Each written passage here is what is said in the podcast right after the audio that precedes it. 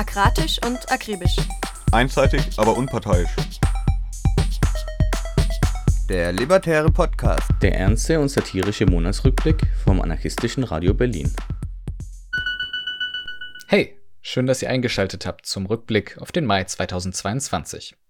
Die vergangenen Episoden, weitere Audios und wie ihr mitmachen könnt, findet ihr auf aradio-berlin.org. Erreichen könnt ihr uns per Mail an aradio-berlin at riseup.net oder bei Twitter und Mastodon unter dem Handle aradio-berlin. Und ganz klassisch im Radio hören könnt ihr uns als A-Radio Durchbruch auch live. Das nächste Mal am Mittwoch, den 15. Juni um 21 Uhr. Das auf 88,4 in Berlin und 90,7 in Potsdam.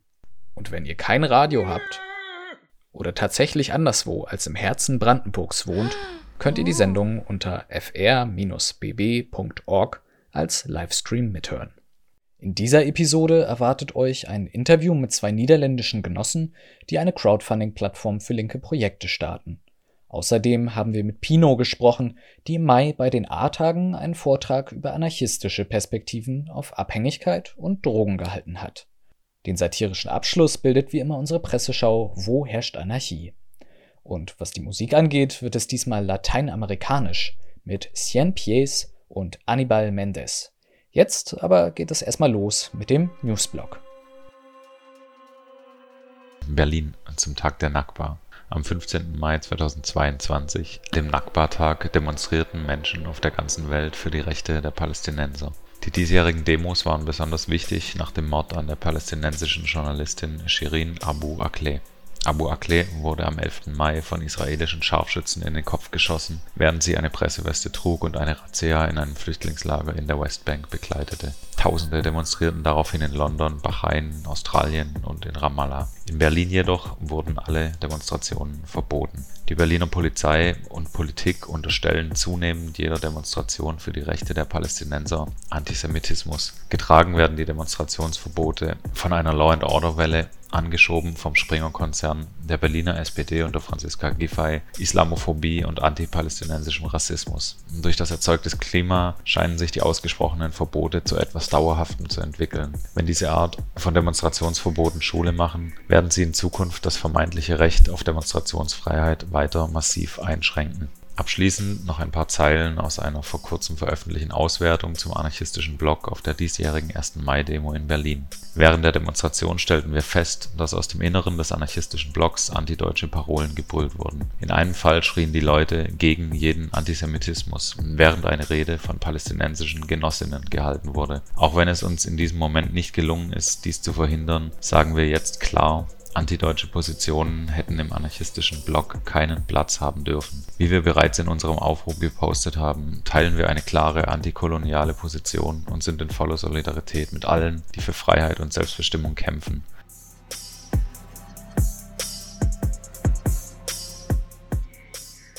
NPD mal wieder kurz vor dem Abstieg in die Bedeutungslosigkeit. Der derzeitige Vorsitzende der NPD, Frank Franz, hat vor dem letzten Parteitag am 15. Mai auf Facebook angekündigt, wenn die NPD nicht in Die Heimat umbenannt wird, dann werde er den Vorsitz abgeben. Nach dem Parteitag heißt die NPD immer noch NPD und der Vorsitz bleibt bei Frank Franz. Das Bundesverfassungsgericht hat am Ende des zweiten Verbotsverfahrens den heutigen Zustand der Partei schon prophezeit. Damals äußerten die Verfassungsrichter, die NPD sei zwar rechtsextrem und arbeite planvoll auf die Beseitigung der freiheitlich-demokratischen Grundordnung hin, die Partei sei aber so bedeutungslos, dass ein Verbot nicht verhältnismäßig sei. Wir erinnern uns, auch 2003 war ein Verbotsverfahren angestrebt worden und es war daran gescheitert, dass zu viele V-Leute des Verfassungsschutzes leitende Funktionen in der Partei innehatten. Wir sagen Ciao NPD, Ciao Heimat.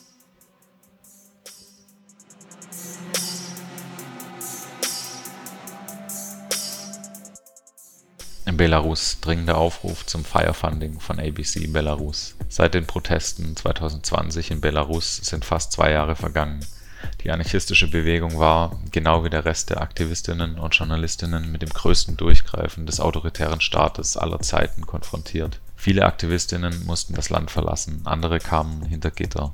ABC Belarus setzt seine Tätigkeit fort und braucht mehr denn je Unterstützung. Ohne eure Hilfe werden wir diesen Prozess nicht lange unterstützen können, was bedeutet, dass die Aktivistinnen ihre Chance auf Rechtsbeistand verlieren. Andere Genossinnen brauchen Anwaltsbesuche, Lebensmittelpakete, Berufungen, all das erfordert mehr Geld, als wir aufbringen können. Jede Spende ist mehr als willkommen. Bitte teilt diesen Aufruf mit Genossinnen und Gruppen, organisiert Spendenaktionen für uns und verbreitet die Nachricht über inhaftierte belarussische Anarchistinnen. Zum Zeitpunkt dieses Appells befinden sich mehr als 2000 Gefangene des Aufstands von 2020 in den Gefängnissen des Lukaschenko-Regimes. Unter ihnen sind mindestens 30 Anarchistinnen und Antifaschistinnen, die wegen ihres politischen Aktivismus, politischer Repression, Folter und Inhaftierung ausgesetzt waren. Viele Genossinnen mussten Belarus verlassen, um schwere Gefängnisstrafen und Gewalt durch das Regime zu vermeiden.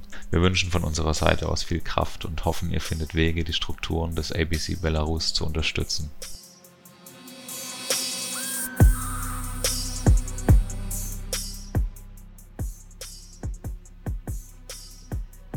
Pacto Histórico Wahl von Gustavo Petro zum möglichen nächsten Präsidenten in Kolumbien. Der linke Kandidat Gustavo Petro hat die erste Runde der Parlamentschaftswahlen gewonnen und muss sich jetzt gegen den Rechtspopulisten Hernández durchsetzen, der eine Mischung aus Jair Bolsonaro und Donald Trump darstellt. Hernández gehört zur Elite in Social Media tauglichem Gewand. Der Mann ist ebenfalls sexistisch, rassistisch, umweltfeindlich und wahrscheinlich korrupt. Marquez ist die Vizepräsidentschaftskandidatin des linken Bündnisses Pacto Histórico Colombia Puede, Kolumbien kann es, mit Gustavo Petro. Die Hoffnung ist, dass die neue linke Regierung, anders als die alte, auch in ländlichen Regionen wie Cauca aktiv wird. Afrokolumbianische Communities, die hier ihre eigenen Strukturen aufgebaut haben, hoffen auf Unterstützung durch eine linke Regierung für kollektive Landtitel und die lokale Ökonomie.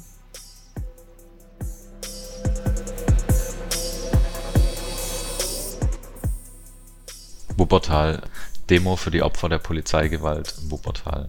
Am 11. Juni 2022 wollen wir in Gedenken an Alexander demonstrieren. Alexander wurde in der Nacht des 12. auf den 13. Juni 2021 von der Wuppertaler Polizei in seiner Wohnung in der Tannenbergstraße erschossen. Wir gedenken auch allen anderen Toten durch die Polizei in Wuppertal und überall. Wir wollen gemeinsam Protest und Widerstand gegen die allgegenwärtige Gewalt der Polizei organisieren und entwickeln. Alexander ist nur einer von drei Menschen, die in Wuppertal in den letzten Jahren Opfer tödlicher Polizeigewalt wurden. Schon 2019 starb Max in Wuppertal-Wichlinghausen auf offener Straße durch Schüsse der Polizei. Im Juni 2021 wurde Alexander in seiner Wohnung durch die Polizei erschossen und im November 2021 starb Jorgos unter nach wie vor ungeklärten Umständen im Gewahrsam der Wuppertaler Polizei.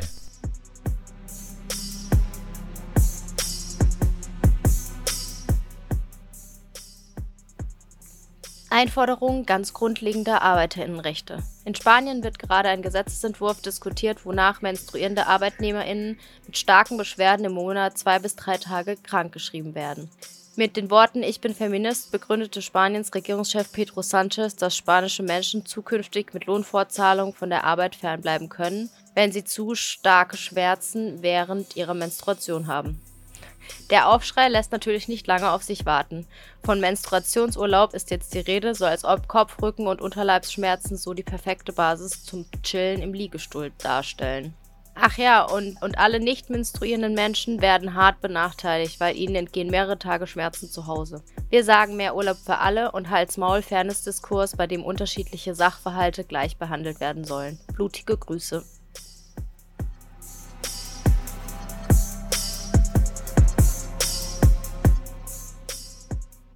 Karlsruhe. Solidarität mit Özgül, Serkan und Ihsan. Im Auftrag der Bundesanwaltschaft wurde am Montag, dem 16. Mai, die revolutionäre Journalistin Özgül Emre in Mannheim verhaftet. Am Dienstagmorgen wurde die Wohnung des Antifaschisten Serkan Küpeli in Hamburg gestürmt und auch er wurde verhaftet. Am nächsten Tag wurde der Musiker Isan Zibelik in Bochum auf dem Heimweg nach einem Arztbesuch mit Gewalt festgenommen. Damit einhergehend wurden mehrere Wohnungen durchsucht darunter auch die des Widerstandskämpfers Dennis Yildiz aus Düsseldorf, der seit Jahren gegen den Entzug des Aufenthaltsrechts kämpft. Allen dreien wird unter dem berüchtigten Gesinnungsparagraphen 129b Mitgliedschaft in einer ausländischen terroristischen Vereinigung vorgeworfen. Nachdem die Genossinnen in Karlsruhe dem Ermittlungsrichter am Bundesgerichtshof vorgeführt wurden und gegen sie ein Haftbefehl erlassen wurde, befinden sie sich nun in Untersuchungshaft Kobani Rojava unter Druck Rojava bezeichnet umgangssprachlich die autonome Administration von Nord und Ostsyrien Seit 2011 verwalten sich dort die lebenden Menschen in Kommunen selbst. Sie konnten den IS besiegen, Assad abwehren, der Türkei standhalten und Rojava ist dabei sogar gewachsen. Doch das Projekt Rojava ist akut bedroht. Dem faschistischen NATO-Staat Türkei mit seinem Diktator Erdogan ist eine libertäre Utopie mit Aussicht auf Frieden ein Dorn im Auge. Ebenfalls fürchtet der türkische Staat ein Übergreifen auf die kurdischen Gebiete auf dem Staatsgebiet der Türkei. Als NATO-Mitglied profitiert die Türkei bei diesem Angriffskrieg auch von den Ressourcen, gemeinsamen militärischen Standards und Infrastrukturen der NATO, was die Selbstdarstellungen und Beschreibungen der NATO als Friedensstifterin und reines Verteidigungsbündnis einmal mehr als unwahre und dreiste Lüge entlarvt. Rojava braucht unsere Hilfe jetzt. Wir müssen laut werden, zeigt Rojava, dass sie nicht alleine sind.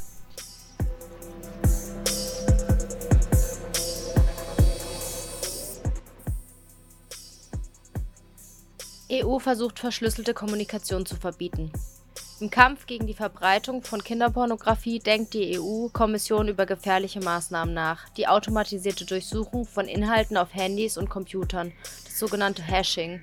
Das Gesetz soll auch private und verschlüsselte Kommunikation scannen, wie etwa über Messenger wie Signal, Threema und Co. Das ist eine Form der präventiven Massenüberwachung, wie auch immer die technische Umsetzung im Detail ausfallen sollte. Der Eingriff in die Privatsphäre ist sehr tief. Jede einzelne Nachricht würde verdachtsunabhängig und automatisch durchsucht, ausgewertet und gegebenenfalls an die Anbieter sowie dann noch gleich an die Behörden gemeldet. Wir sagen, Überwachung nervt total. Lasst uns Bündnisse schmieden gegen Überwachungskapitalismus und autoritäre Transformation. Auf die Straße gegen Chatkontrolle.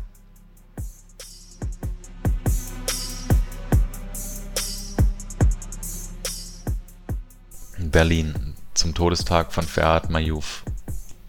Am 23.07.2022 ist es zwei Jahre her, dass Ferhat Mayouf vom Knast Moabit ermordet wurde. Ferhat war 36 Jahre alt, kam aus Algerien und war Person of Color. Er wurde mit Hilfe des eigentlich nicht schwerwiegenden Vorwurfs Diebstahl inhaftiert, weil er keine deutsche Staatsangehörigkeit hatte. Bei der Festnahme wurde er von Bullen verprügelt, im Knast von Wärtern misshandelt und am 23.07.2020 ließen sie in seiner brennenden Zelle sterben. Dieses Jahr keine Demonstration zum Todestag zu organisieren, um Ferhat zu gedenken und dabei alle anderen Mitgefangenen mitzudenken, zerreißt uns das Herz. Wir werden es allerdings einfach nicht schaffen, eine solche Demo auf die Beine zu stellen, ohne alle anderen Aufgaben, welchen welchen wir täglich nachgehen, liegen zu lassen. Deswegen wenden wir uns mit diesem Schreiben an alle emanzipatorischen Gruppen, speziell natürlich an alle Menschen in Berlin. Falls ihr noch Kapazitäten zur Verfügung habt, falls es euch auch ein Anliegen ist, den Mord nicht zu verschweigen und falls ihr es ebenso wichtig findet, an alle anderen Gefangenen, die noch sitzen müssen, zu denken und sie zu unterstützen, würden wir uns sehr freuen, wenn ihr eine solche Demonstration organisieren könntet.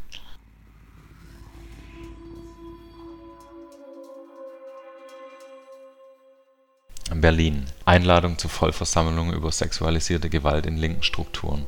In der Einladung zur Veranstaltung steht folgendes: Wir laden euch hiermit zu dem zweiten Teil der Vollversammlung zu sexualisierter Gewalt ein. Ihr könnt gerne als Kollektiv, Projekt, politische Gruppe aus der linken Szene oder auch individuell erscheinen. Das Treffen wird mit einer Einleitung beginnen und zuerst in zwei verschiedene Gruppen aufgeteilt sein. Später kommen dann beide Gruppen zusammen und es werden, abhängig von den Bedürfnissen und Kapazitäten der TeilnehmerInnen, kleinere Arbeitsgruppen gebildet. In diesem Sinne, Smash Patriarchy!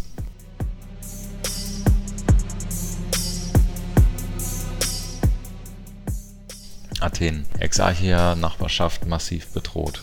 Zum 25. Juni, einem internationalen Aktionstag zur Verteidigung des Stadtteils Exarchia in Athen und einer Demonstration auf dem Exarchia-Platz, gibt es einen Aufruf, in dem es unter anderem heißt: Der Bau der U-Bahn-Station am Exarchia-Platz und die Sanierung des Strefy Hills sollen laut Berichten in den Mainstream-Medien, aber auch laut Mitteilung der Stadt Athen an Geschäfte auf dem Platz in den Sommermonaten beginnen das Ultimatum der Regierung ist der letzte Schlag gegen den Charakter des historischen Viertels Exarchia. Der Bau einer U-Bahn-Haltestelle auf dem Platz, die Umwandlung der Polytechnischen Schule in ein Museum, die versuchte Auslöschung des Denkmals von Alexandros Grigoropoulos durch den Bau luxuriöser Wohnhäuser in der Mesologiou-Straße, die Übergabe Strefy Hills an private Interessenten sind Teil der Gesamtentwürfe für die Gentrifizierung des Gebiets, die Umwandlung des Viertels in ein Touristenziel, die weitere Entwicklung von Kontrolle und Unterdrückung.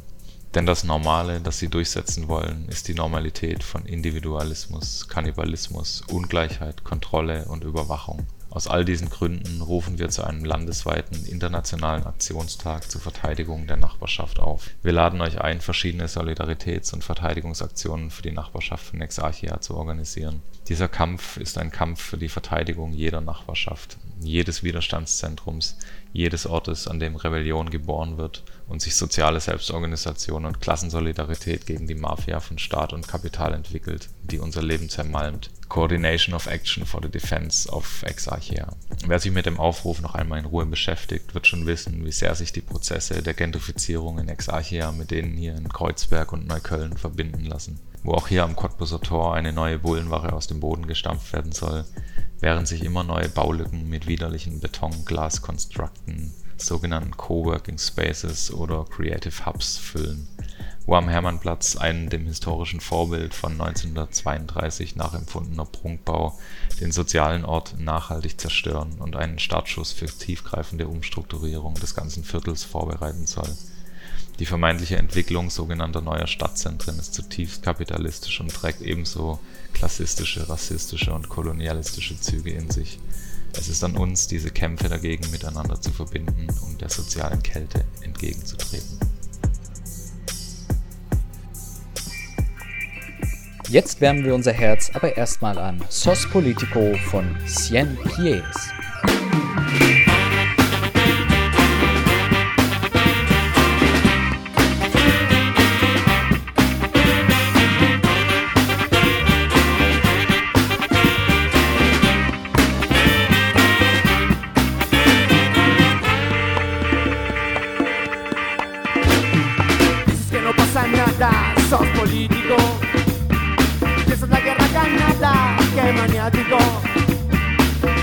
Son las balas, ese es tu léxico. Todo lo tienes de rojo, un rojo bélico. Me has engañado, sobajado, pisoteado mis derechos, me inundaste de promesas, mal no hay nada de tus ojos, robaste mi dignidad. De justicia ya no hablar. Me has engañado, sobajado, pisoteado mis derechos, me inundaste de promesas, mal no hay nada de tus ojos, no te engañes, sabes que pronto que va a suceder, vas a caer.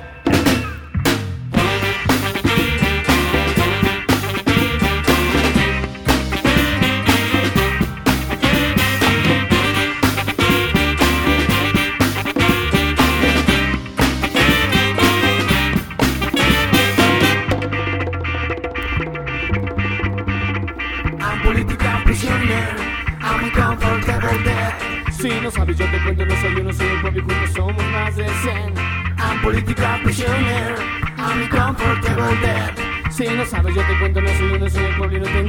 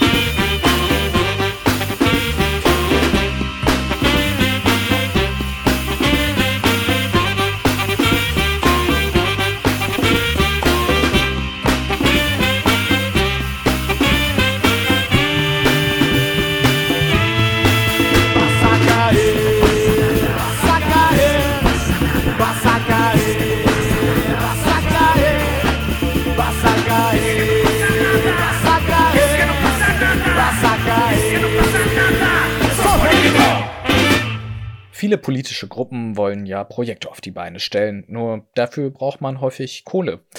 Und da vor allem anarchistische Gruppen selten auf staatliche Förderung zurückgreifen wollen oder überhaupt dafür in Frage kämen, sind wir als AnarchistInnen auf Unterstützung von FreundInnen oder anderen angewiesen. Das Geld sammeln erleichtern digitale Crowdfunding-Plattformen und auf der anarchistischen Buchmesse in Mannheim kamen wir mit zwei Menschen ins Gespräch, deren Kollektiv demnächst eine solche Plattform starten will.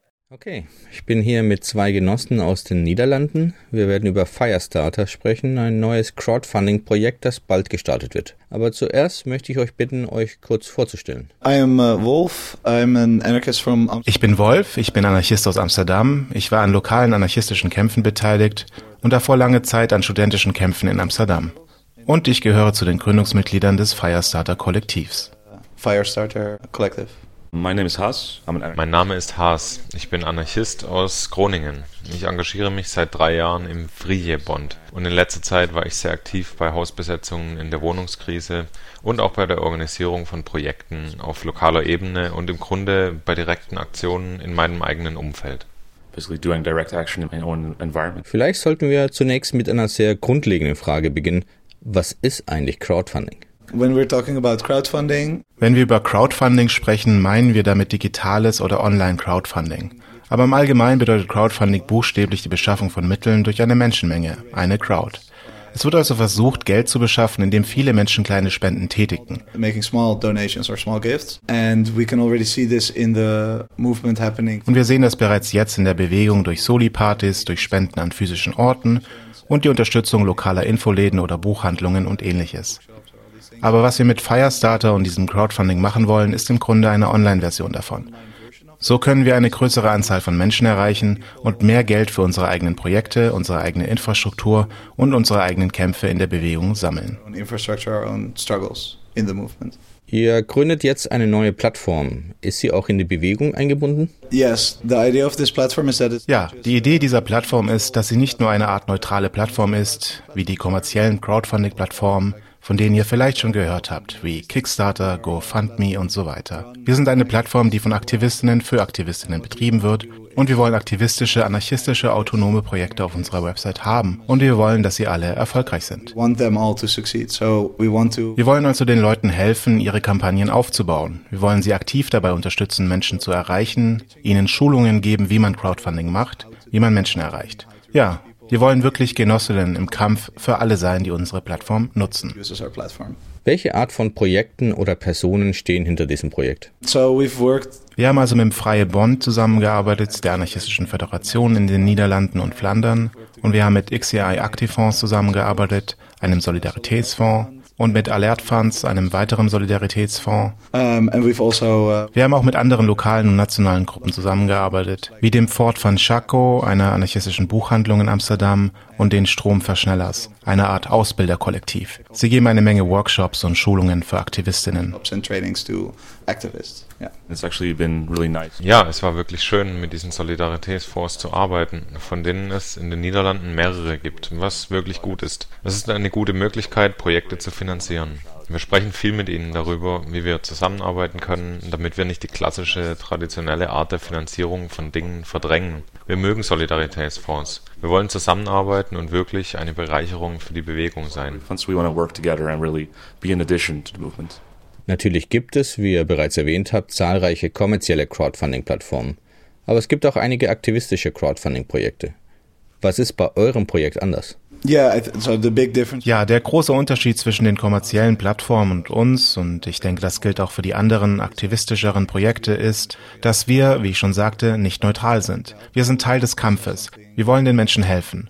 Was Transparenz und Offenheit angeht, so sind viele dieser kommerziellen Plattformen sehr undurchsichtig. Sowohl für die Leute, die eine Kampagne organisieren, als auch für die einzelnen SpenderInnen. Es ist unklar, wohin das Geld genau fließt und wie viel die Dinge kosten und wir wollen in dieser Hinsicht völlig offen und ehrlich sein. Sowohl den Leuten, die die Kampagnen organisieren, als auch den einzelnen SpenderInnen die Möglichkeit geben, über diese Dinge zu entscheiden. Wir geben den Leuten also keine Plattform, um eine Kampagne zu organisieren und am Ende nehmen wir uns einfach einen von uns bestimmten Anteil von dem. Stattdessen lassen wir den einzelnen SpenderInnen die Wahl, wie viel Geld sie der Plattform geben wollen, anstatt es den Leuten vorzuschreiben. Das ist sehr praktisch. Wir werden quasi einen Schieberegler auf der Website haben. Man kann entscheiden, wie viel der Spende an die Plattform und wie viel an die Kampagne geht. Wir verfolgen dies auch auf der Website, sodass die Leute, die die Kampagne durchführen, sehen können, wie hoch der Gesamtbetrag ist. Und das ist der exakte Betrag, den sie erhalten werden. Es gibt also keine versteckten Gebühren oder dergleichen. Also, our platform really tries to Außerdem ist unsere Plattform wirklich bestrebt, ein Gefühl von Privatsphäre und Sicherheit zu vermitteln. Denn natürlich geht es in der Bewegung um Vertrauen, richtig? Die Aktivistinnen müssen uns vertrauen, dass wir ihre Daten nicht weitergeben, aber auch die SpenderInnen. Denn wenn sie Geld spenden, ist das etwas, das gegen sie verwendet werden kann, und wir wollen keine Spuren hinterlassen, die zeigen, wofür sie spenden. Natürlich ist das bei digitalen Transaktionen immer ein bisschen schwierig, aber wir bieten zum Beispiel die Möglichkeit, anonym zu spenden. Das heißt, es müssen überhaupt keine Angaben gemacht werden. Wir bieten zum Beispiel die Möglichkeit, eine E-Mail-Adresse anzugeben, die die Leute selbst entscheiden können. wenn die E-Mail nun den richtigen Namen enthält, ist das natürlich ein Sicherheitsproblem. Aber wir versuchen, uns auf die wichtigsten Informationen zu beschränken und nur die Informationen zu erhalten, die wir brauchen, um die Transaktion oder die Spende tatsächlich durchzuführen. Wir hoffen, dass wir auf diese Weise ein sicheres Umfeld schaffen können, in dem Menschen Geld spenden können, ohne ihre tatsächlichen Daten preisgeben zu müssen. Safe environment where people can, uh, you know, donate money without having to give away their actual information to people. Yeah, and also a nice thing to add is that for people running. Ja, genau. Und eine weitere nette Sache ist, dass wir für Leute, die Kampagnen durchführen, die Auszahlungen auch in Bar vornehmen können. Also Leute, die keine offizielle Stiftung oder was auch immer oder Bankkonten haben und nicht wollen, dass ihre persönliches Bankkonto mit dieser Plattform verbunden ist. Wir können ihnen Geld in Bar geben. Das ist also viel anonymer als sonst. A lot more anonymous than uh, otherwise. Ich nehme aber an, dass ihr euch mit dieser Bargeldoption auf die Niederlande bezieht. Gibt es denn auch Optionen für die Einbeziehung anderer Länder? Yeah, I am referring to the Netherlands. Ja, richtig. Ich beziehe mich auf die Niederlande. Danke, dass du darauf hinweist. Gerade jetzt, wo wir anfangen, konzentrieren wir uns hauptsächlich auf Projekte in den Niederlanden. Auch weil wir auf der Plattform jede Kampagne prüfen und ihr das okay geben wollen, bevor sie auf die Website gestellt wird. Damit wir wissen, dass es sich um vertrauenswürdige Gruppen handelt. Und wenn wir sie nicht kennen, dass wir sie kennenlernen und wissen, was dahinter steckt. We have plans to expand like Wir haben Pläne, mehr in den Rest der EU zu expandieren, weil das aufgrund dieses zentralisierten Marktes finanziell leicht machbar ist. Aber das sind noch keine sehr konkreten Pläne. Wir wollen also zunächst eine starke Basis in den Niederlanden und ein wenig in Flandern aufbauen, wo wir bereits eine gute Struktur haben. Und dann, wenn das solide ist, bauen wir weiter auf und wachsen in den Rest von Europa. Aber wenn es Leute gibt, die bereits begeistert sind, dort Kampagnen zu machen, können sie sich mit uns in Verbindung setzen und wir können eine Lösung finden. Denn finanziell, rechtlich und in all diesen Dingen ist es dasselbe, solange es in der EU ist. Das ist also definitiv möglich. uh, so that's that's definitely possible. Ihr habt bereits kurz das Thema Finanzierung angesprochen. Die Art und Weise, wie andere kommerzielle Plattformen dies tun, ist sehr undurchsichtig, sehr intransparent. Könnt ihr uns ein wenig über euer Finanzierungsmodell erzählen und vielleicht auch über das Crowdfunding, das ihr gerade macht? Aber auch, wie ihr das in Zukunft handhaben wollt? Yeah, so Ja, genau. Im Moment machen wir also ein Crowdfunding für eine Crowdfunding-Plattform. Und dabei bitten wir um Spenden, die direkt an die Plattform gehen. Ja, mit diesem Geld bezahlen wir die juristischen Kosten für die Gründung einer Rechtsform, die Eröffnung von Bankkonten und den Aufbau der IT-Infrastruktur und all das Propagandamaterial. Und nachdem das alles erledigt ist und wir die Website aufgebaut und gestartet haben, wird es im Grunde so aussehen, dass jemand eine Kampagne starten möchte und sich ein Ziel setzen kann, das er erreichen möchte. uh, Nehmen wir als Beispiel, dass ihr so und so viel Geld für eine Demonstration aufbringen wollt. Wir geben den Aktivistinnen die Möglichkeit zu wählen, ob sie ihr Ziel erreichen müssen oder ob sie eine Auszahlung haben wollen, unabhängig davon, ob sie das Ziel erreichen oder nicht. Und das je nachdem, um welche Art von Projekt es sich handelt. Denn es ist uns bewusst, dass wenn Aktivistinnen aus der Bewegung, sagen wir 500 Euro für eine Demonstration sammeln wollen, aber nur 300 bekommen, sie trotzdem an der Demonstration festhalten werden. Sie werden dennoch die Banner malen und sie werden einfach ihr eigenes Geld ausgeben und es später irgendwie aufbringen müssen. Für uns macht es also keinen Sinn, das Geld nicht auszuzahlen. not pay it out basically. Although with Bei wirklich großen Projekten wie dem Kauf eines Gebäudes für ein Sozialzentrum oder unserer Häuser kann das allerdings zu einem Problem werden, wenn die Beträge so hoch sind. Und wenn man den Betrag dann nicht aufbringen kann, kann das Projekt eventuell nicht realisiert werden. Was die Spenderinnenseite angeht, so können diese wählen, wie viel sie für eine bestimmte Kampagne spenden wollen. Wer zum Beispiel 10 Euro für eine Kampagne spenden möchte, legt einfach selbst fest, dass es 10 Euro für diese Kampagne sein sollen. add 10 euros to that, you get an option to uh. Darüber hinaus kann man festlegen, wie viel Geld zusätzlich an die Plattform gehen soll. Dies wird in Prozent gemessen, genau wie bei der Mehrwertsteuer oder der Einkommenssteuer. Dabei kann man den Prozentsatz so hoch oder niedrig ansetzen, wie man möchte. Aktuell haben wir jedoch ein Minimum von 5%, weil wir unsere Kosten decken müssen. Wir werden verfolgen, wie viel Geld wir gespendet bekommen und wenn es möglich ist, wollen wir den Mindestbetrag abschaffen. Und wenn es möglich ist, werden wir wahrscheinlich damit beginnen, den Mindestbetrag für bestimmte Projekte abzuschaffen, die wir unterstützen wollen, wie zum Beispiel Antirepressionskampagnen oder politische Gefangene und solche Dinge. Wenn Sie also zum Beispiel 10 Euro spenden und diesen Schieberegler auf 10 Prozent stellen, wird 1 Euro dazugezählt. Daraus ergeben sich dann 11 Euro. Und dann kommt noch eine Überweisungsgebühr für die Bank hinzu, die etwa 20 oder 30 Cent beträgt. Insgesamt zahlt man dann also 11,20 oder 11,30. Aber man kann anhand der Quittungen im Shop sehen, wie viel wohin geht. Und die Kampagne kann auch sofort sehen, dass 10 Euro hinzugefügt wurden und der Rest an die Plattform geht. To the platform.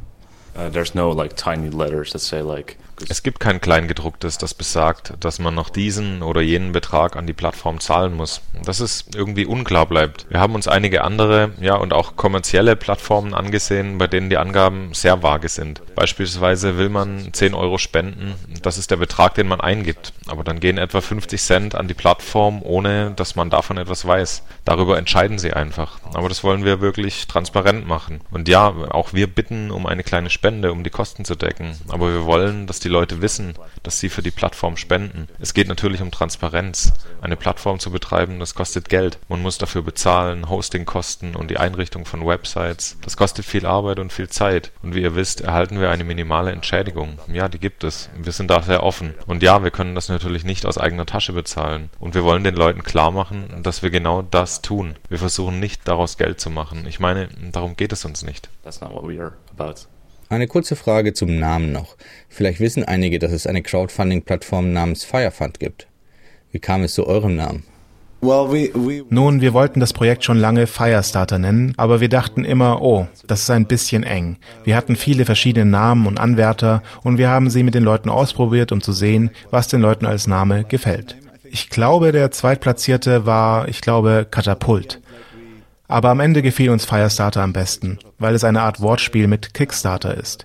Aber mit einer radikaleren Ausrichtung. Ein verspielter, witziger Name. Das Kollektiv hieß also Firestarter. Aber weil das Internet seltsam ist, war diese URL bereits von einer nicht existierenden Website belegt, die buchstäblich nur eine Lorem Ipsum Seite war. Also haben wir nach einer guten URL gesucht. So wurde es firestarterfund.nl. Und das machte es ein bisschen verwirrender, denn Firefund NL sieht mehr nach Firefund als Firestarter aus. Also benutzten wir in unserem Werbematerial immer nur den Namen Firestarter, um uns ein bisschen zu unterscheiden. Das stimmt. Yeah. Ihr meintet vorhin, dass ihr natürlich auch großen Wert auf Datenschutz und Datensicherheit legt. Könnt ihr einige weitere Maßnahmen nennen, wie ihr das sicherstellt? Uh, Bei der Entwicklung der Website setzen wir also nach Möglichkeit Sicherheitsmaßnahmen ein, wie zum Beispiel Pakete, die dem neuesten Stand der Technik entsprechen, die häufig verwendet werden und die sozusagen als widerstandsfähig gegen die meisten Angriffe bekannt sind. Und dann individualisieren wir sie, um diese Pakete wirklich nutzen zu können. Wir versuchen so, so gut es geht, keinerlei Informationen von unseren NutzerInnen zu sammeln. Es gibt also keine Cookies, die irgendwas über dich persönlich nachverfolgen. Wir senden keine Daten an die Datenbank, die wir nicht unbedingt brauchen und wir werden uns bemühen, die Daten so schnell wie möglich aus der Datenbank zu löschen, wenn wir sie nicht mehr brauchen. Wir versuchen nicht, Daten zu sammeln und sie zu verwenden, denn das ist für diese Plattform nicht notwendig. In diesem Sinne hoffen wir, Sicherheit zu bieten, indem wir keine Daten sammeln und dann einfach die Sicherheitsstandards anwenden, die man von einer richtigen Website erwarten kann, damit niemand eindringen kann. Can expect from a proper website that uh, people can't get in. We don't have a lot of play like ways that people could, uh, you know, force their way in. It's not very technical, but Wir haben nicht viele Möglichkeiten, wie jemand eindringen könnte. Es ist nicht sehr technisch, aber das ist die einfachste Art, es zu beschreiben. Abgesehen davon sind alle Informationen in der Datenbank nach Möglichkeit verschlüsselt, so dass der Schaden minimal wäre, wenn es einen Leak gäbe. Wir versuchen, viele Dinge nicht zu automatisieren, wie zum Beispiel Geldüberweisungen. Das geschieht alles mit Menschen, die sich das ansehen und mit den Leuten sprechen und das Geld entweder über ein Banksystem überweisen oder in Bar übergeben. Auf diese Weise verhindern wir, dass sich Leute in das System einhacken und das Geld für sich selbst nehmen können. Das Geld wird uns im Grunde übergeben. Es geht auf unsere Bankkonten und wir kümmern uns darum. Es besteht also kein Risiko, dass wir das ganze Geld durch einen Hack über unser eigenes System verlieren. uh, hack through our own system. Okay, die Leute werden wahrscheinlich ab Juni dieses Audio hören. Wann soll das Crowdfunding enden und wann startet ihr eure Website? The original plan was to launch it in Ursprünglich war geplant, sie Anfang Juni zu starten, aber wir werden sie wahrscheinlich etwas später starten, aber höchstwahrscheinlich irgendwann im Juni. Wahrscheinlich gegen Ende Juni. Und dann wird die Webseite nutzbar sein, sodass die Leute dann ihre eigenen Kampagnen durchführen können. Die Leute können sich bereits jetzt mit uns in Verbindung setzen, wenn sie eine Kampagne für den Start vorbereiten wollen. Und dann können die Leute natürlich auch schon für die Kampagne spenden. Im Moment haben wir bereits einige Kampagnen, die wir auf der Webseite für den Moment der Einführung vorbereiten. Dann sagt uns bitte noch, wie ihr zu erreichen seid. You can find us at uh, Ihr könnt uns auf firestarterfund.nl finden, firestarterfund.nl. Wir haben auch aktive Instagram, Twitter und Facebook-Kunden, von denen ich sagen kann, dass wir bei Instagram am schnellsten reagieren, wenn ihr uns auf einer der Plattformen eine Direktnachricht schicken möchtet. Ihr könnt uns auch jederzeit eine E-Mail an info at firestarterfund.nl schicken, die werktags täglich geprüft wird. uh. Perfekt. Gibt es noch etwas, über das wir nicht gesprochen haben, das ihr aber gerne erwähnen würdet? Maybe something Vielleicht noch kurz, weil wir eine andere Plattform namens Firefund erwähnt haben. Und vielleicht ist es gut für die Leute zu wissen, dass wir nicht versuchen, mit ihnen zu konkurrieren, sondern einfach eine andere Sache machen. Wir denken, dass wir ein etwas anderes Konzept haben. Und was wir mit dieser Plattform machen wollen, ist, dass die Kampagnen auf den Webseiten so radikal autonom und horizontal wie möglich sind. Aber wir wollen auch versuchen, SpenderInnen zu erreichen, die nicht unbedingt die Aktivistinnen selbst sind. Ich meine, natürlich ist es toll, wenn sie auch spenden, aber hauptsächlich geht es uns um die Freundinnen, Angehörigen, Kolleginnen, NachbarInnen von Aktivistinnen. Deshalb haben wir uns für eine Art Corporate Design, also ein schickes Design entschieden. So ist es wirklich einfach für Leute, die nicht wirklich in der Szene oder in der Bewegung sind, es zu sehen und zu teilen und zu spenden.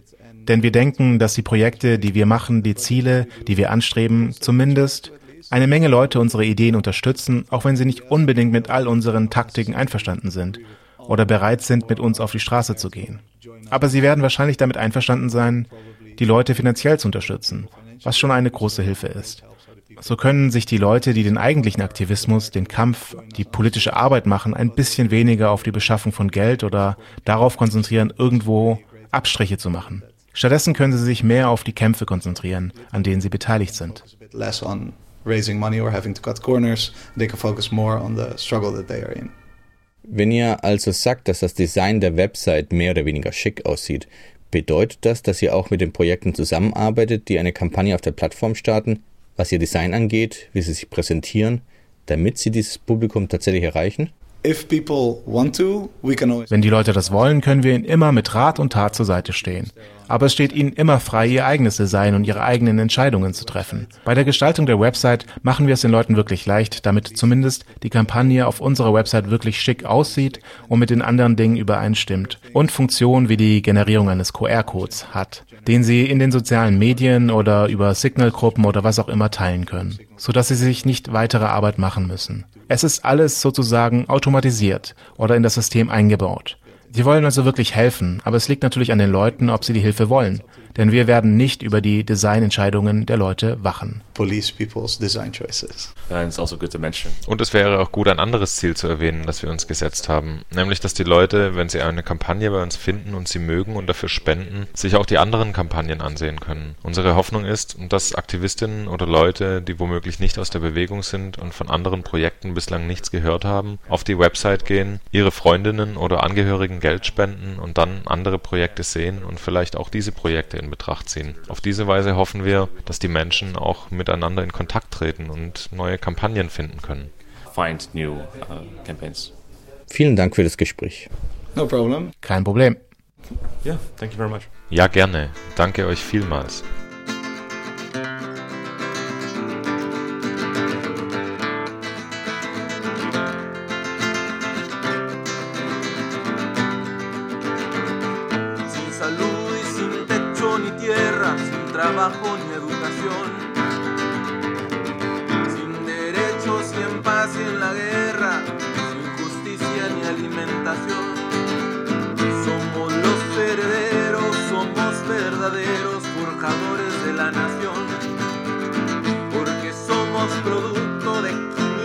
Años de luchas contra la explotación.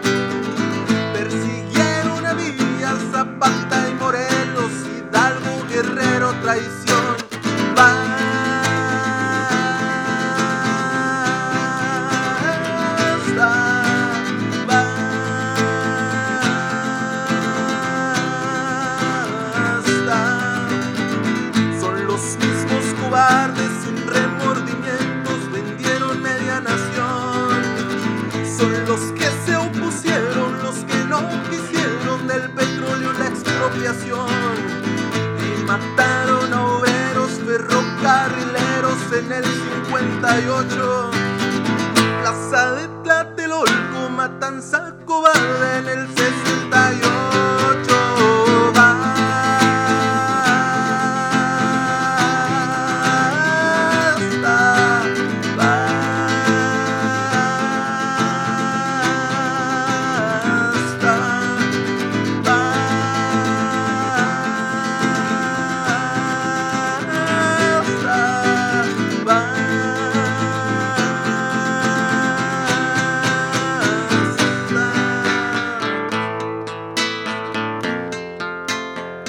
Das war Anibal Mendes mit Basta, Primera Declaración de la Selva Lancadona.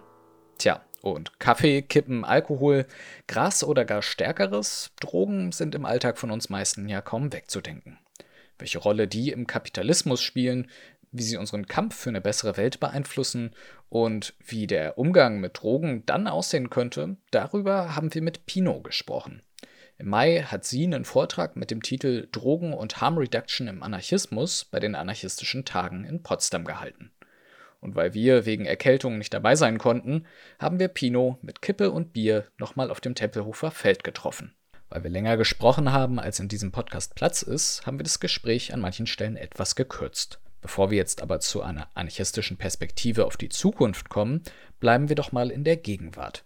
Warum konsumieren Menschen denn derzeit eigentlich Drogen? Ich meine, Menschen konsumieren schon immer Rauschmittel, weil Menschen einfach gerne Rausch haben. Ne? Also es ist halt irgendwie eine spannende Angelegenheit, wenn man irgendwann mal so ein Blatt aufkaut und merkt, oh, das stillt jetzt nicht meinen Durst oder meinen Hunger, aber ich sehe ganz viele witzige Lichter. Ähm, das war schon immer so und das wird wahrscheinlich auch immer so sein, egal wie die Gesellschaft aufgebaut ist. Die Leute werden auch immer Grundbedürfnisse haben. Dazu zählen Nahrung, ein Zuhause, physische und psychische Gesundheit. Damit diese Bedürfnisse im Kapitalismus ausreichend befriedigt werden können, muss man Lohnarbeiten gehen und sich den Regeln des Sozialstaats anpassen. Lassen die Umstände das nicht zu oder will man das nicht, muss man Ersatz für seine Bedürfnisbefriedigung finden. Eine Möglichkeit dazu sind Drogen.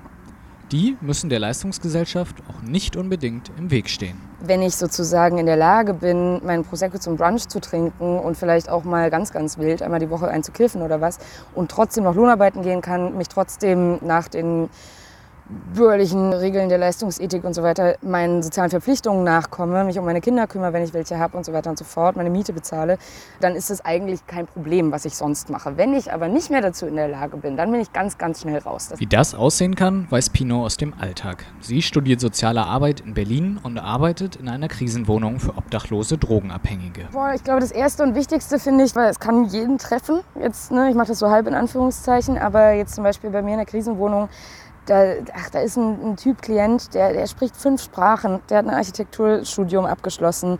Wenn du den in der Bahn triffst, siehst du dem nicht an, okay, du nimmst so und so viel Heroin am Tag. Man merkt es nicht und es kann alles Mögliche sein, was dazu führt, dass du abhängig wirst. Und ich meine, die Leute, die bei uns in der Krisenwohnung übernachten, das sind Menschen, die obdachlos sind, die meistens schon sehr, sehr lange konsumieren und ähm, wo dieser Drogenkonsum einen massiven Einfluss auf deren soziales Umfeld, auf den Körper, auf die Psyche gehabt hat. Und ich würde sagen, dass generell in, also ich kann jetzt tatsächlich da auch nur über Deutschland sprechen, generell in der deutschen Gesellschaft und auch in der deutschen Linken und auch unter AnarchistInnen ist Drogenkonsum sehr, sehr normalisiert, zum Teil romantisiert, zum Teil in einer Art und Weise, dass eigentlich gesagt wird, wenn du nicht trinkst oder keine synthetischen Drogen nimmst oder nie kiffst oder nicht raus oder was, dass das eigentlich das Außergewöhnliche ist und dass dir dann schnell so ein Spießerding angehängt wird. Ne? Die Frage, glaube ich, über die wir uns Gedanken machen müssen, ist, welchen Einfluss hat das auf die Gemeinschaft, in der ich mich befinde, äh, wie wird das Ganze gesellschaftlich betrachtet und was brauchen Leute, was braucht eine Gemeinschaft, damit ähm, das Ganze eben nicht dazu führt, dass man in eine Abhängigkeit reinrutscht, mit der es einem am Ende des Tages scheiße geht. Für einen besseren Drogenkonsum geht Pino in ihrem Vortrag auf zwei Konzepte ein. Safer Use, also den sichereren Umgang mit Drogen, und Harm Reduction, übersetzt etwa Schadensreduzierung. Dabei gibt es drei Dinge zu beachten. Risiko, Set und Setting. Risiko meint, dass ich mir vor dem Drogenkonsum überlege, weiß ich, was ich da gerade konsumiere und weiß ich, was das wahrscheinlich mit meinem Körper und meiner Psyche macht. Das zweite Set ist die Kurzform von Mindset an der Stelle. Das heißt, ich überlege mir, bevor ich Drogen konsumiere, wie geht es mir eigentlich gerade? Bin ich gerade total traurig und trinke deshalb eine halbe Flasche Schnaps? Oder bin ich gerade im Park mit meinen Leuten und habe Bock auf ein Bier oder einen Joint meinetwegen. Und der dritte Punkt ist äh, Setting und das meint, es schließt sich so ein bisschen an an das Set, das meint, unter welchen konkreten Umständen nehme ich die Drogen. Das heißt also, bin ich mit Leuten, die ich, die ich kenne und denen ich vertraue, habe ich vorher genug gegessen und getrunken zum Beispiel.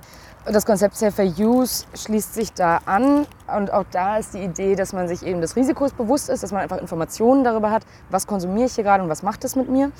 Und zweitens so sehr pragmatische Angelegenheiten wie zum Beispiel, wenn ich weiß, ich bin krank und ansteckend, dann teile ich mir keine Flasche Bier und dann teile ich mir keinen Joint, ne? sondern ich habe mein eigenes Zeug.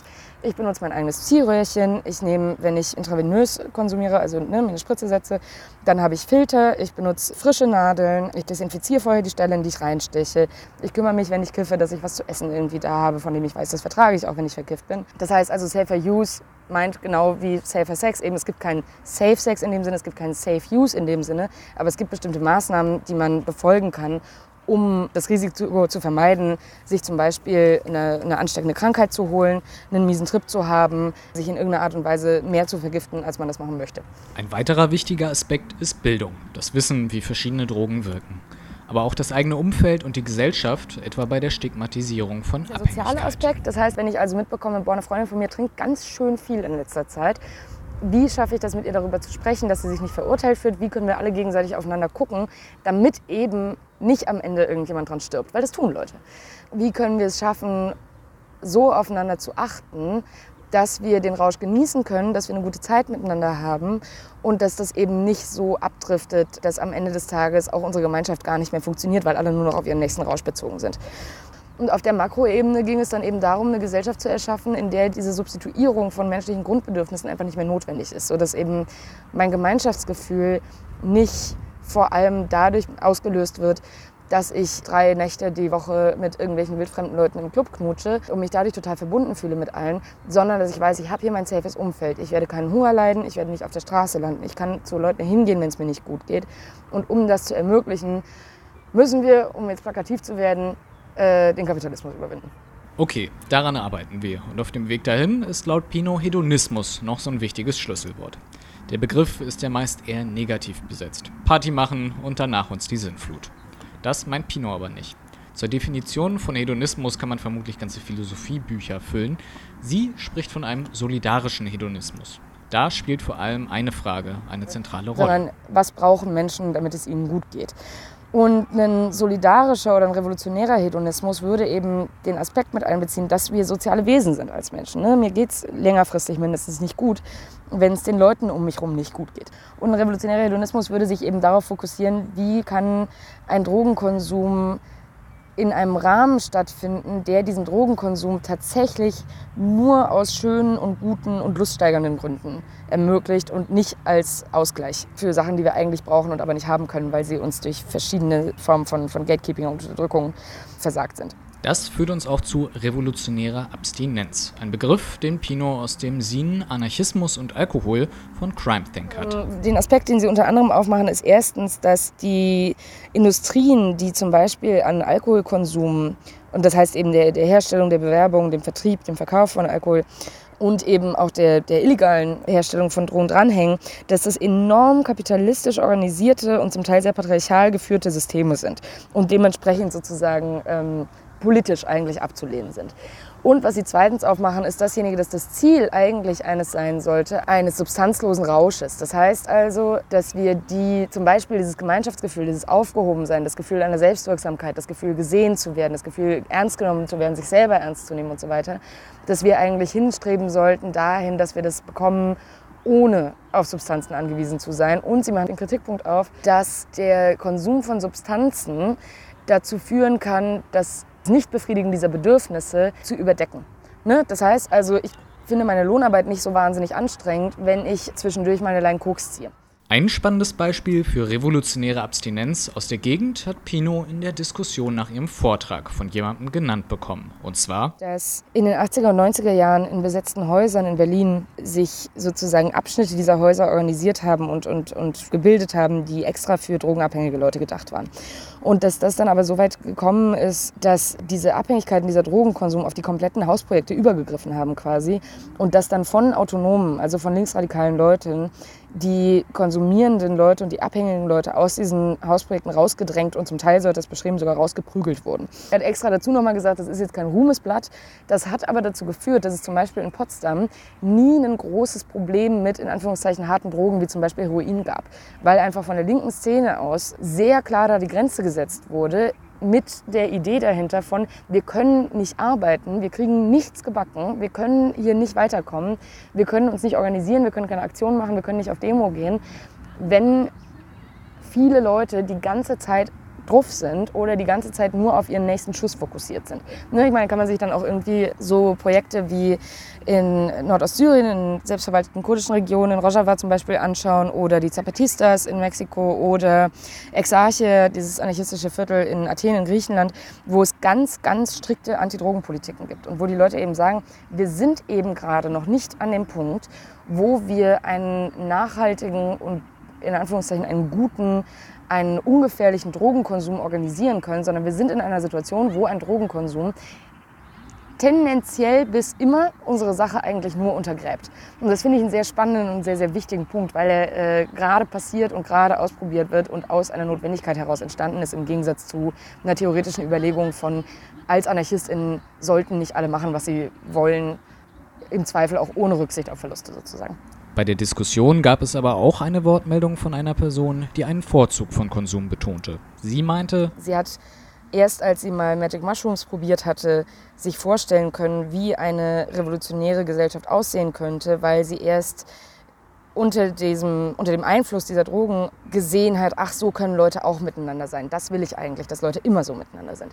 Und als Fazit, was heißt denn das Ganze nun für die eigene Politgruppe? Ehrlich miteinander zu sein, ne? sich ernst genug zu nehmen, diese Aspekte zu betrachten und auszuhandeln. Und das kann ja auch dahin gehen zu sagen, ja, ich bin alkoholabhängig, ich brauche das, ich komme anders gerade nicht klar. Und dann findet man eine Lösung, wie man damit umgehen kann. Ne? Eine Abhängigkeit muss ja auch nicht sofort bedeuten, dass das krass negative Folgen auf das Umfeld hat. Aber ich denke, auch unter so einem solidarischen Aspekt und unter der Idee von, wir wollen eigentlich das schöne Leben für alle, ähm, halte ich es für sehr, sehr sinnvoll, Drogenkonsum ernst zu nehmen, miteinander zu verhandeln, kritisch zu betrachten und äh, ja. Dann können wir jetzt nur noch sagen, vielen Dank für das Gespräch. Und jetzt gibt's zum krönenden Abschluss noch unsere satirische Presseschau Wo herrscht Anarchie? Der Fall ist erledigt. Du bist hier nicht der Captain. Das ist hier keiner. Hier herrscht Anarchie. Willkommen bei unserer alternativen Presseschau rund ums Thema Anarchie. Wie jeden Monat mussten wir kräftig aussieben, was wir überhaupt aufnehmen können. Wir steigen dieses Mal philosophisch ein. Kardinal Koch wird vom Domradio interviewt und gibt Folgendes zum Besten. Ich denke, es gibt verschiedene Konzeptionen von Einheit. Die katholische Kirche geht davon aus, dass wir die Einheit finden müssen im Glauben, in den Sakramenten und den Ämtern. Daneben gibt es ganz andere Vorstellungen. Nicht wenige der aus der Reformation hervorgegangenen Kirchen haben die Vorstellung, dass wir gegenseitig alle kirchlichen Realitäten, die es gibt, als Kirchen anerkennen. Die Summe all dieser vorhandenen Kirchen ist die eine Kirche Jesu Christi. Zitat Ende. Es geht also darum, dass wir als Menschen zusammenkommen, Dass der Kardinal dabei in erster Linie in kirchlichen Begriffen denkt, ist nicht weiter verwunderlich. Doch obgleich er die richtigen Fragen stellt, kommt er zu seltsamen Beispielen. Zitat Das sind sehr verschiedene Vorstellungen und deshalb müssen wir ganz neu Rechenschaft ablegen. Was ist eigentlich das Ziel? Wenn Sie auf dem Frankfurter Flughafen sind und nicht wissen, wohin Sie reisen wollen, müssen Sie sich nicht wundern, wenn Sie in Madrid landen und nicht in Rom. Zitat Ende. Aus katholischer Sicht ist zumindest der Unterschied minimal. Sei es drum. Der Kardinal holt noch einmal aus. Blaise Pascal hat in seinen Pensée-Reden einmal in etwa geschrieben: Einheit, die nicht von Vielheit abhängt, ist Diktatur. Vielheit, die nicht von Einheit abhängt, ist Anarchie. Wir müssen immer wieder den Weg zwischen Diktatur und Anarchie suchen und finden. Zitat Ende. Hm, dass der Kardinal nun nicht den Weg der Anarchie gehen will, kommt nicht überraschend. Dass er aber seinen diktatorischen Verein derart zu kaschieren versucht, kann ja nur bedeuten, dass es doch hinreichend anarchische Bestrebungen unter den Mitgliedern gibt. Wir bleiben in den philosophischen Gefilden. In der Allgemeinen Deutschen Zeitung für Rumänien finden wir eine Besprechung von Matthias Bußs Buch Zwischenland Rhapsodien. Die Rezension redet nicht lange um den heißen Brei, sondern stürzt sich gleich aufs Wesentliche. Dem Recht nicht gehorchen ist Anarchie. Doch was ist Recht? Schwingt es als Frage in mir weiter. Ich blättere, ohne zu suchen, und finde, Macht schafft Recht. Zwischen Staaten, im Staat, zwischen uns. Zitat Ende. Das ist schön gesagt. Die Mächtigen erfinden das Recht, das für Personen, gesellschaftliche Strukturen und zwischen Staatengebilden gilt, um damit ihre Macht zu festigen. Sich dagegen aufzulehnen, ist ein uranarchistischer Impuls und wird es immer bleiben. Unter dem Titel Lieber maßlos überzeichnet als makellos geht es auf derbund.ch um biotechnologische Körperoptimierung. Biotechnologie, Digitalisierung, künstliche Intelligenz. Der Mensch von heute ist optimierbar. Das zeigt aktuell die Ausstellung Super, die zweite Schöpfung im Museum für Kommunikation. Zitat Ende. Im Grunde feiert die Ausstellung den Menschen als göttlichen Schöpfer einer neuen Spezies, die eben super ist. Im Text heißt es entsprechend kritisch weiter, aber was ist mit jenen, die nicht ganz so perfekt sind, Menschen mit einer Behinderung beispielsweise? Diese Frage stellt die inklusive Theatergruppe Muniamberg im Stück Super, die Anarchie. Zitat Ende. Das ist ja eine schöne und überraschende Wendung, denn super, ja, das ist natürlich die Anarchie. Zu dem Stück schreibt die Zeitung noch, darin treten die Akteurinnen und Akteure mit den Themen der Ausstellung in einen Dialog und stellen fest, wenn in dieser schönen neuen Welt bloß jene zählen, die makellos sind, dann bleibt den übrigen nur eines, die lustvolle Anarchie. Und genauso ist es. Denn lustvolle Anarchie schaut nicht darauf, wie unsere Körper beschaffen sind, nicht darauf, ob unser Denken von normierten Bahnen abweicht, sondern ist eine wirklich inklusive Form gesellschaftlichen Zusammenlebens. Apropos lustvoll. Der Bayerische Rundfunk geht unter dem Titel Jäger des verlorenen Spaßzentrums der Faszination des vor kurzem in die Kino gekommenen Films Lost City nach. Gemüse mit Gedöns, bei gedimmtem Licht geschnibbelt an der blank gescheuerten Küchenzeile, dazu gut gekühlter Weißwein, ein heißes Schaumbad. Die Wonnen des wohlsituierten Single-Daseins, sie sind furchtbar öde. Die Seele will doch eigentlich mehr. Abenteuer und Ungewissheit, Meeresbrandung statt Wannengeplätscher, Welteroberung statt Nabelschau. Oder? So geht es Loretta Sage. Doch was die Alternative ist, ist ihr nicht klar. Die von Sandra Bullock verkörperte Hauptfigur in der Actionkomödie The Lost City ist sich sicher, Anarchie und Alltag vertragen sich nicht. Ihre Definition von Glück ist ein vollfetter Käsestick. Nichts gegen vollfette Käsesticks, aber natürlich gibt es da noch mehr. Der Weg zur freien Gesellschaft ist zwar lang, aber man braucht nur die richtige Motivation. Loretta Sage wird entführt und findet sich auf einer abgelegenen Insel im Dschungel wieder. Hier soll sie einem durchgeknallten Milliardär dabei helfen, utopischen Träumen hinterherzujagen. Okay, naja, wir denken, dass weder die hier angedeutete zwangsweise Einführung anarchischer Zustände eine richtige Lösung darstellt, noch das philanthropische Wirken der oberen 1%. Aber zumindest stimmt die Richtung. Und sobald es ein Gefühl und eine Erkenntnis darüber gibt, wie gut Anarchie und Alltag sich nicht nur vertragen, sondern Hand in Hand gehen, sollten auch die Mittel offensichtlich werden.